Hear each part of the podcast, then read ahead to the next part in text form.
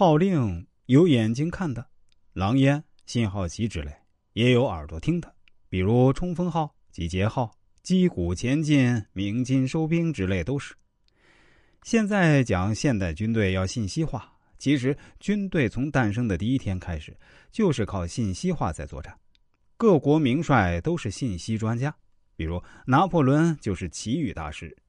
日本战国时候，武田信玄能够称雄，就是他规划设计了全日本最密集、最先进的智慧的烽火台系统。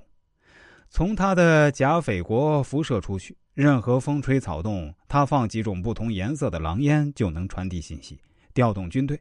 所以，武田信玄的行名不是上阵才有的。是从基础设施建设就抓起，组织架构与指挥系统是组织永远的课题。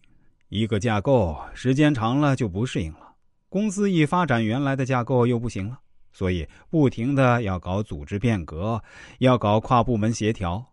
大到国家，如今我们现在成立这么多领导小组，就是一个组织架构与指挥系统的问题。省管县喊了这么多年。就是个分数问题，小到公司是职能部门分数，还是事业部制分数？各级权限谁指挥谁？下面的职能部门是属地管理还是垂直管理？兵法讲这个就没人爱听了，但能不能打赢，主要的秘密都在大家不爱听的打瞌睡的部分，不在人人都兴奋的那部分。以正和，以奇胜。《孙子兵法》被人误读最多的一句话，原文说：“三军之众，可使必受敌而不败者，击正是也。兵之所加，如以断头卵者，虚实是也。凡战者以正和以击胜，故善出击者，无穷如天地，不竭如江河，终而复始，日月是也；死而复生，四时是也。”生不过五，五生之变不可胜听也；色不过五，五色之变不可胜观也；味不过五，五味之变不可胜长也；战事不过机正，机正之变不可胜穷也。机正相生，如循环之无端，孰能穷之？下面我来解释一下：以正合，以机胜。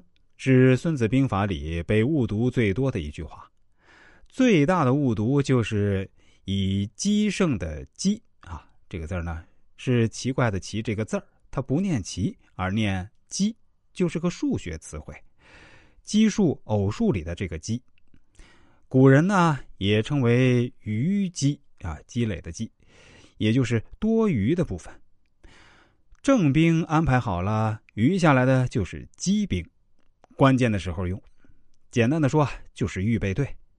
正机就是一个先后概念，不要一下子把所有的牌都打完了，留一张在手上，关键时候打出去。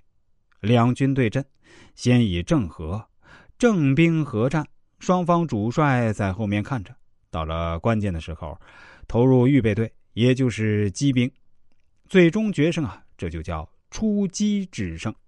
啊！但是现在大家都念成出奇制胜，那鸡啊也就成了奇，所以我们现在也只能是将错就错了。